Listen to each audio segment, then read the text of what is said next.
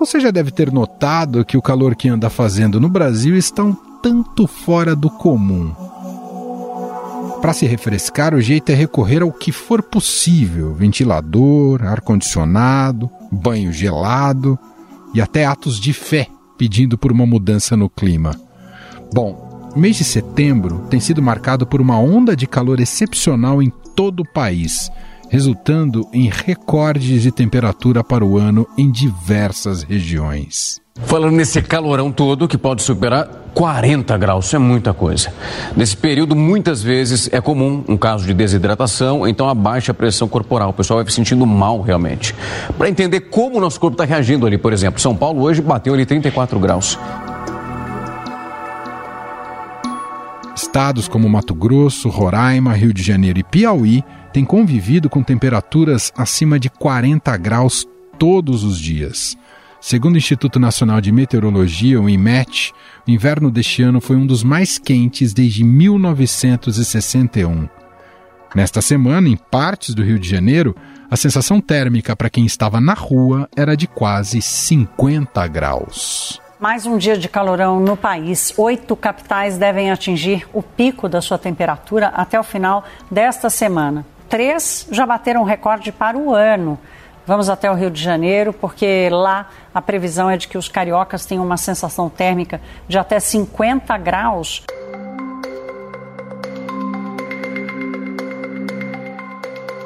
O que estamos vivenciando no Brasil neste momento, a parte norte do planeta já vem sentindo há algum tempo. Itália, Espanha e Grécia ainda enfrentam uma onda de calor implacável há meses. O assunto agora é o clima. A Europa enfrenta uma onda de calor extrema e nos próximos dias a tendência é piorar. Na China, as altas temperaturas atingiram 52 graus Celsius em julho. Já nos Estados Unidos, o Vale da Morte, na Califórnia, também chegou aos 52 graus Celsius no mesmo mês. O calor também ajudou a alastrar incêndios florestais, que foram observados em países como Estados Unidos, Canadá, Espanha e Grécia. A propagação extremamente rápida das chamas levou dois grandes incêndios a se fundirem na Colômbia Britânica, oeste do Canadá. Autoridades informaram neste domingo que cerca de 30 mil pessoas estão sob estado de emergência e receberam ordem de evacuação. Outras 36 mil estão em alerta e prontas para se deslocarem.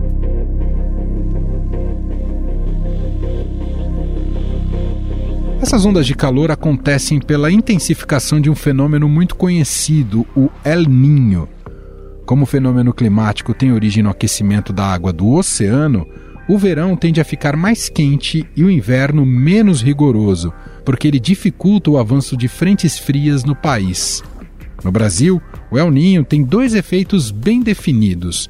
Enquanto há o aumento de chuvas e a queda de temperaturas nas regiões centro-sul do país, no norte, nordeste e parte do centro-oeste, o efeito é o contrário. Um exemplo é o que está ocorrendo no Rio Grande do Sul.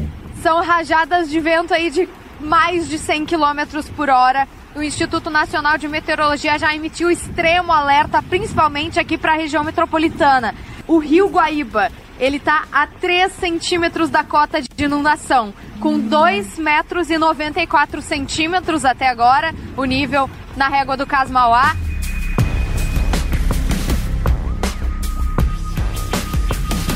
Esse fenômeno é comum na história do clima no Brasil e costuma se formar no extremo sul do país, entre o Rio Grande do Sul, Argentina e Uruguai. No entanto, alguns especialistas dizem que as mudanças climáticas podem estar contribuindo para o surgimento de ciclones extratropicais atípicos, mais intensos, que podem se formar com mais rapidez e causar impacto maior. Segundo informações do Programa das Nações Unidas para o Meio Ambiente, o aumento das temperaturas está mudando os padrões climáticos do planeta.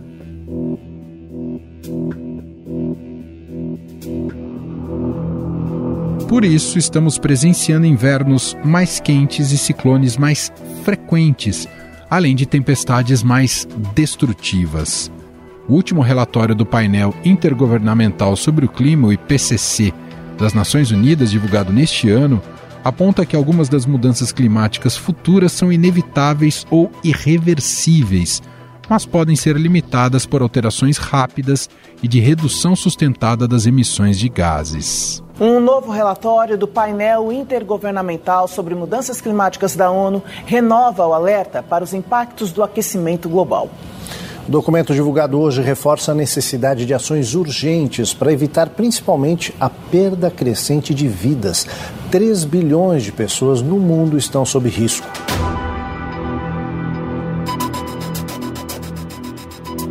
O aquecimento global é resultado do aumento de emissões de gases de efeito estufa, principalmente pela queima de combustíveis fósseis. O problema é que nações que são recordistas em lançar o CO2 para a atmosfera não estão comprometidas com a sua redução. Os cortes nas emissões globais de carbono precisam ser sete vezes maiores do que as metas atuais das nações do mundo. Foi o que alertou a Organização das Nações Unidas caso o planeta ambicione limitar o aumento da temperatura em um grau e meio. Afinal, entramos no chamado ponto de não retorno em relação aos impactos das mudanças climáticas? Existe algo que possa ser feito para que esse quadro catastrófico seja revertido? Sobre o assunto, vamos conversar com a pesquisadora titular e coordenadora do Laboratório de Gases de Efeito Estufa do Instituto Nacional de Pesquisas Espaciais, Luciana Gatti.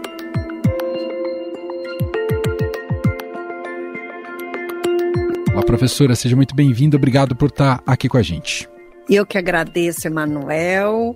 E olá a todos, é um prazer estar aqui conversando com vocês. Professora, a percepção das pessoas sobre um mundo com um clima fora do comum nunca esteve tão consensual, especialmente com essas ondas de calor que têm atingido as várias regiões do planeta e recentemente até no inverno brasileiro. Queria começar te perguntando: isso que estamos vivendo atualmente é fruto de um processo histórico e cumulativo ou tem algum grau de excepcionalidade? Emanuel, infelizmente isso estava previsto há muito tempo a ciência vem alertando que isso vinha acontecer, mas infelizmente precisa as pessoas começarem a sofrer os eventos para elas acreditarem, né? E é difícil isso, porque quanto mais a gente demora para tomar providências, primeiro entender por que que isso está acontecendo, uma vez que você entende o que você está fazendo de errado, você pode ter ações para corrigir, para aí você se proteger. Mas como a, a, a, é mais fácil a gente não olhar para cima, né? Sabe aquele, aquele filme Não Olhe para Cima? Parece que não está acontecendo, o cometa não está chegando.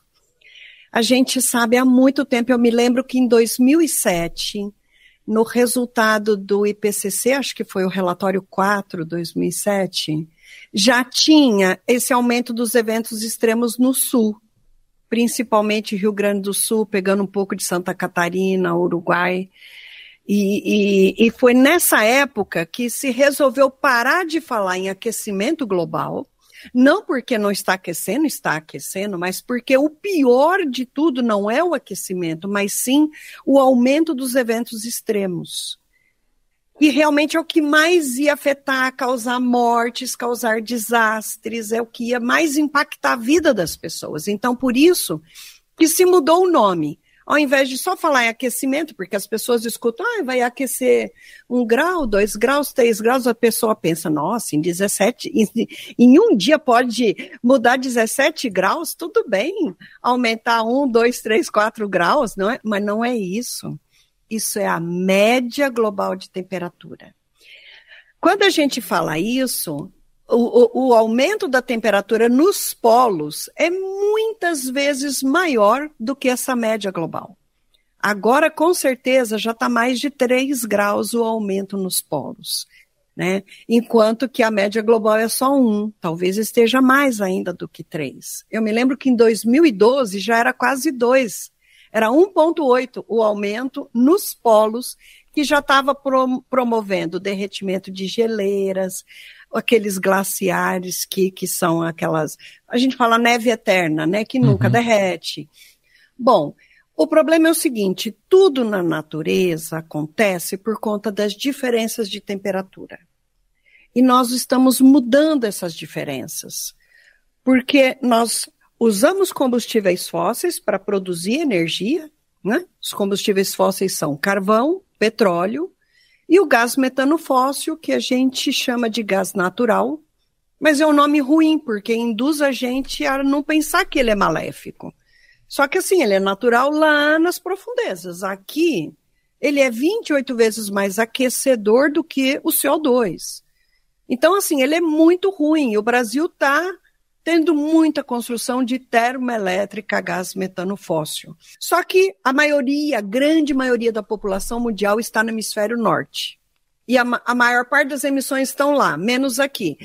Então, nós estamos mexendo com as diferenças de temperatura. Nós estamos bagunçando o, o, o equilíbrio o balanço radiativo da Terra, as diferenças de temperatura. Então, nós estamos mexendo com tudo. Nós estamos mexendo com a diferença de temperatura entre a superfície da Terra e uma frente fria que chega. E quanto mais quente a superfície da Terra, mais intenso vai ser esse evento. Como que a gente está esquentando a superfície da Terra? Emitindo gás de efeito estufa e desmatando. Quantas pessoas já morreram nos últimos cinco anos de eventos extremos no Brasil? Observa como nos últimos cinco anos o desmatamento aumentou muito, teve uma intensificação muito repentina do desmatamento e os eventos extremos também. Por que, que eu digo isso? Porque a Amazônia funciona como se fosse um airbag das mudanças climáticas, né? A, a Amazônia é gigantesca e as árvores jogando vapor de água na, na atmosfera, o termo certo é evapotranspirando, quer dizer, é um misto de evaporação, transpiração. Quando ela está jogando esse monte de vapor na atmosfera, ela está resfriando a temperatura. E a Amazônia é gigantesca, ela joga de vapor de água na atmosfera quase que a mesma quantidade de água que o rio Amazonas joga no oceano, que é simplesmente 20% de toda a água doce do planeta que cai no oceano. Então imagina o planetinha, aquele monte de água indo para a atmosfera. Faz diferença até no ciclo da água global. Então a gente está mudando muita coisa contra nós.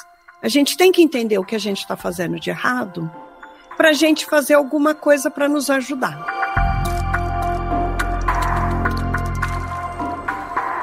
Queria pegar esse ponto.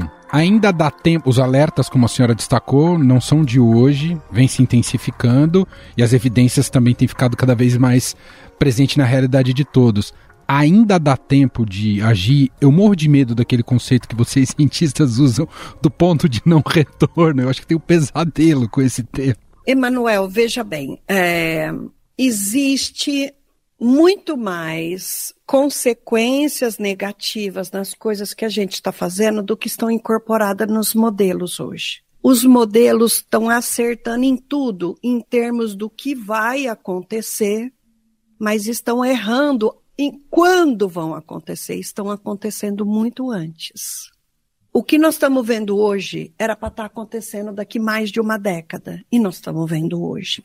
Então, isso diz o seguinte: ou a gente faz alguma coisa, ou nós vamos perecer junto com todo o resto das espécies que nós estamos exterminando nós seremos uma das espécies exterminadas por nós mesmos. Isso é um suicídio coletivo, né? Então, assim, nós não temos alternativa, Manuel. Nós temos que tentar, sabe, fazer algo para corrigir os nossos erros. O que podemos fazer? Bom, em primeiro lugar, o nosso maior problema é usar combustíveis fósseis. Então, o desafio número um é reduzir as emissões de gás de efeito estufa. Uhum parar de usar carvão. O Brasil financia né? O, o, o, o, a extração de carvão, se não me engano, em Santa Catarina. Nós temos que parar com isso. Não só a gente não, não tem que usar, como ainda isso está saindo caro. Temos que parar de usar petróleo. Aí a gente vê a Petrobras falar em investir muito dinheiro para fazer pesquisa para explorar um petróleo mais profundo ainda do que o pré-sal. Pera lá. O desafio colocado para a humanidade é parar de usar petróleo. Por que, que nós vamos investir um monte de dinheiro em pegar um petróleo mais embaixo ainda? Não só, esse é o problema, a gente tem que parar de usar petróleo, como ainda nós estamos com dinheiro sobrando.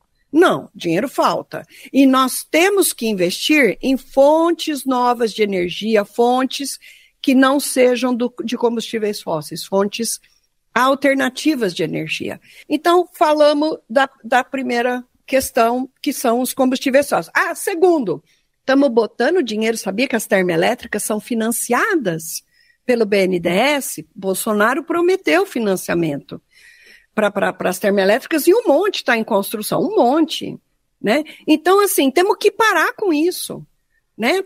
Fora a termoelétrica, isso não tem cabimento, e se é o Brasil aumentar as emissões de gás de efeito estufa. Ah, você ouviu um discurso de que é transição energética de baixo carbono? Mentira! Fizeram copy-paste, quem estava lá era um incompetente, que fez um copy-paste de algum país que tem que usar, usa carvão como, termo, como fonte de energia na termoelétrica ou petróleo. Então, o carvão é quem mais emite, o segundo é petróleo e o terceiro é gás metano fóssil. Então, se você usava carvão e vai passar a usar gás, você reduziu. Mas no Brasil não é isso. No Brasil é parar de usar hidrelétrica, energia solar, energia eólica para usar termoelétrica. Então, para nós, é uma energia de alto carbono. Uhum. Então, isso significa que quem estava lá no, no, no, Ministério das Minas e Energias não tinha a devida competência para tomar essa decisão. A maior emissão brasileira vem das mudanças do uso da terra, que é o desmatamento, é a degradação. Então, assim, não é sábio, sabendo tudo o que a gente sabe, tomar a decisão de virar a fazenda do planeta. Porque nós estamos comprometendo as condições climáticas do Brasil, nós estamos reduzindo a produção de chuva e aumentando os eventos extremos. É lógico que o próprio agronegócio daqui a pouquinho vai estar amargando mais prejuízo do que lucro. Professora, como é que entra o El Ninho nesse contexto atual? Por que, que ele é mais voraz agora? Então, nós estamos mudando esses gradientes e nós estamos intensificando esses eventos. Então, é, o que vai acontecer? Esses eventos ficam mais intensos e com um período de, de, de, de distância entre um evento e outro mais curto.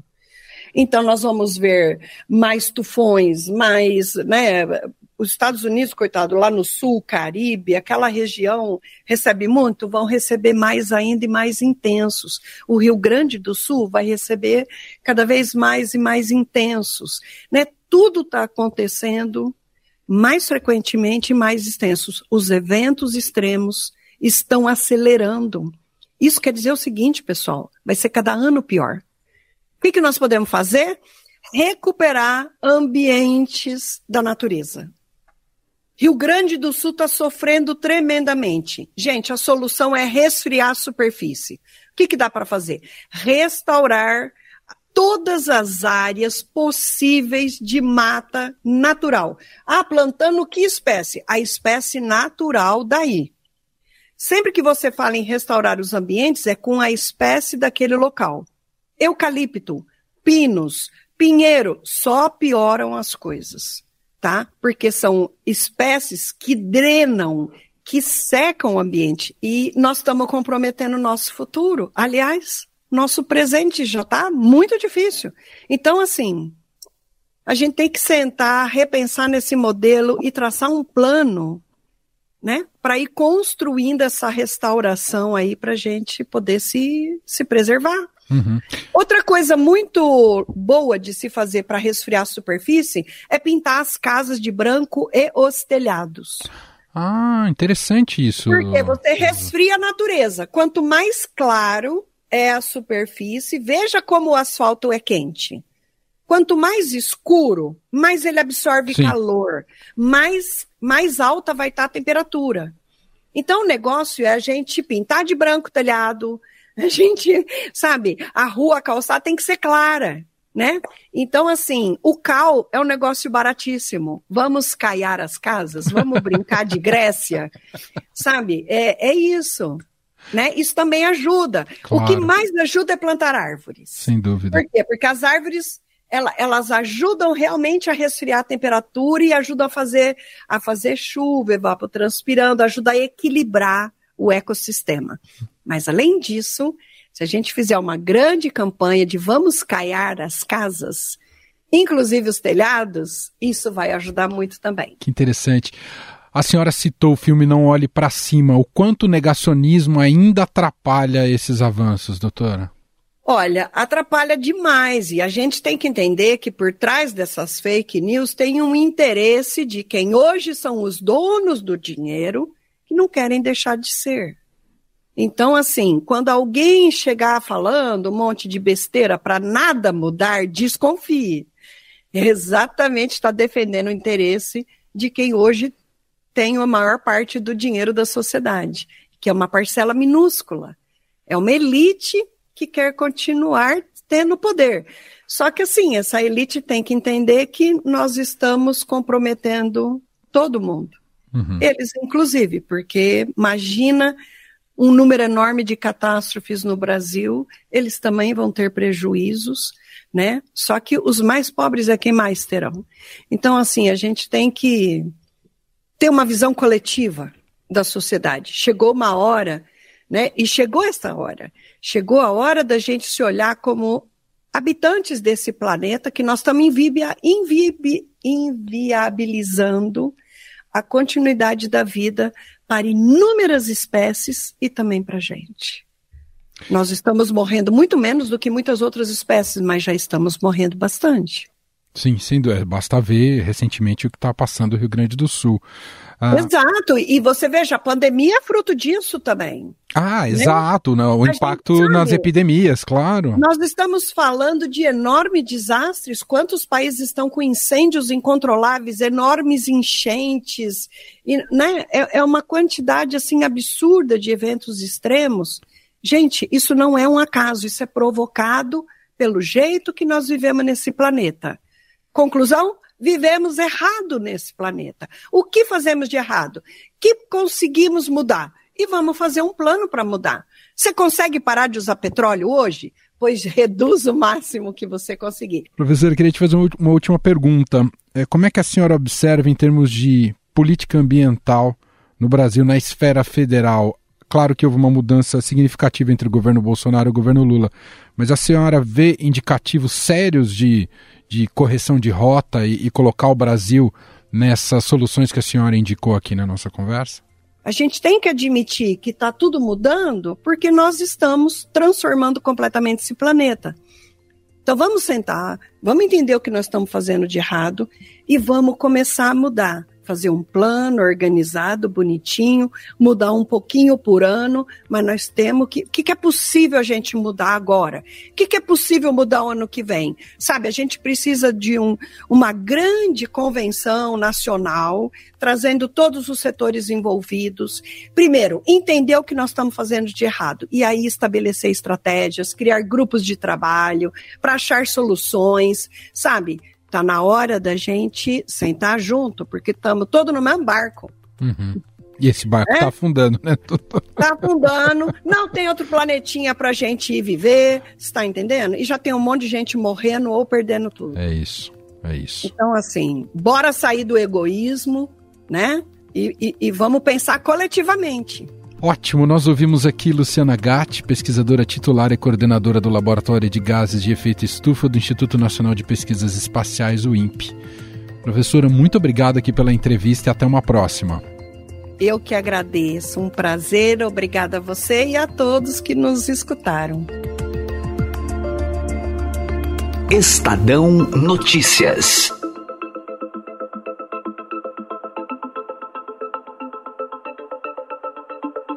Este foi o Estadão Notícias de hoje, sexta-feira, dia 29 de setembro de 2023. A apresentação foi minha, Emanuel Bonfim. Na produção, edição e roteiro, Gustavo Lopes, Jefferson Perleberg e Laís Gotardo. A montagem é de Moacir Biasi e o nosso e-mail podcast@estadão.com. Um abraço para você e até mais.